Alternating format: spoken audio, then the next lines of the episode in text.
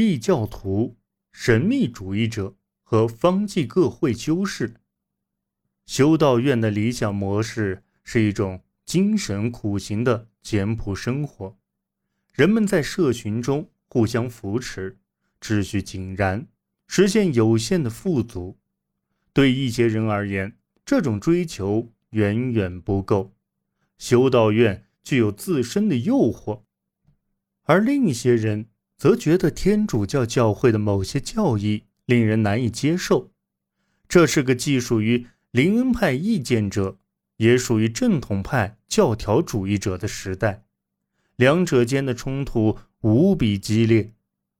在中世纪，彰显精神自律、物质节制的壮举，是树立个人信仰威信的。一种显著手段，在基督教早期的数世纪中，忍耐的行为几乎成了一项精神事业。如亚历山大的圣马科里就无法忍受被别人超越，因而不断寻求自我节制的各种方法。不过，他从未达到高柱修士圣西门的层次，后者曾在一根高柱的顶端。无保护的生活了三十三年，而圣丹尼尔的内心则似乎更为强韧。他比圣西门多站了三个月，从而超越了后者。对许多人而言，这些哗众取宠的出世行为，至少在其较为温和的形式上，比宝座上的教皇和宫廷里的主教们更具有精神说服力。这种禁欲行为。不仅启发了探寻精神慰藉的灵魂，同时也为抗议者们提供了攻击教会错误和奢靡风尚的现成武器。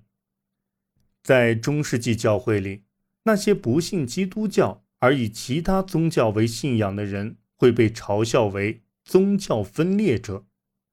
然而，是否为异端是从观看者的角度来定义的。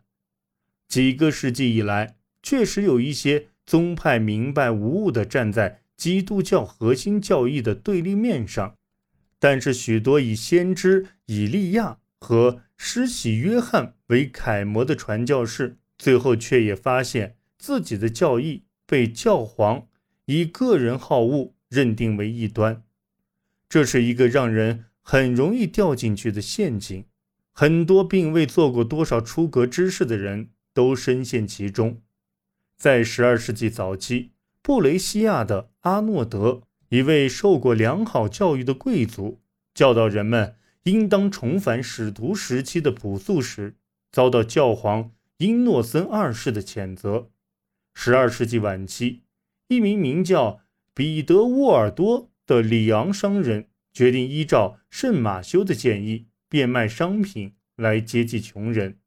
他毕生。致力于传教，并将重要的手稿翻译成本地语言，以此来辅助自己的传教事业。作为一位反教权的信徒，沃尔多努力教授并诠释圣经。他的追随者组成的沃尔多教派也一直宣扬极度谦卑的作风。然而，他们却多年来始终在被认定为异端的边缘。摇摇欲坠。给予中世纪教会最大打击的，则是卡特里派运动。对于为什么在至善上帝创造的世界中会有邪恶的存在这一问题，卡特里派的答案简单而又尖锐：光明的上帝统治精神世界，而黑暗的上帝统治物质世界。这一说法几乎于对上帝。造成肉身拯救世界的否定，但他对不公正和人的境况问题的简洁回答，吸引了很多对穿金戴银的主教和受雇佣的修士没有认同感的教众的注意。卡特里派传教士成双成对地漫游在乡间，通过更进一步的清贫生活来使自己的物质世界隔离开来。并争取到更多的皈依者，尤其是法国南部的村民和社会地位较为低下者，导致卡特里派运动如此成功的关键之处，或许是女性被允许主动参与到运动中来。中世纪教会对于这些攻击几乎没有回应，很多流行的球评运动，如沃尔多教派所推行的运动，公开的依照自己遵循的教义进行宗教实践，其中一些运动便与教会平常接触不到的社会阶层纠缠在了一起，尤其是城市底层的穷人。也许正是因为意识到这些现实，教皇英诺森三世和欧基主教俄我略及未来的教皇格列高利九世才积极的扶持和鼓励一位来自阿西西的年轻商人的宗教活动。这位商人在十三世纪初宣布放弃自己所有的财富，致力于传教和照顾病患。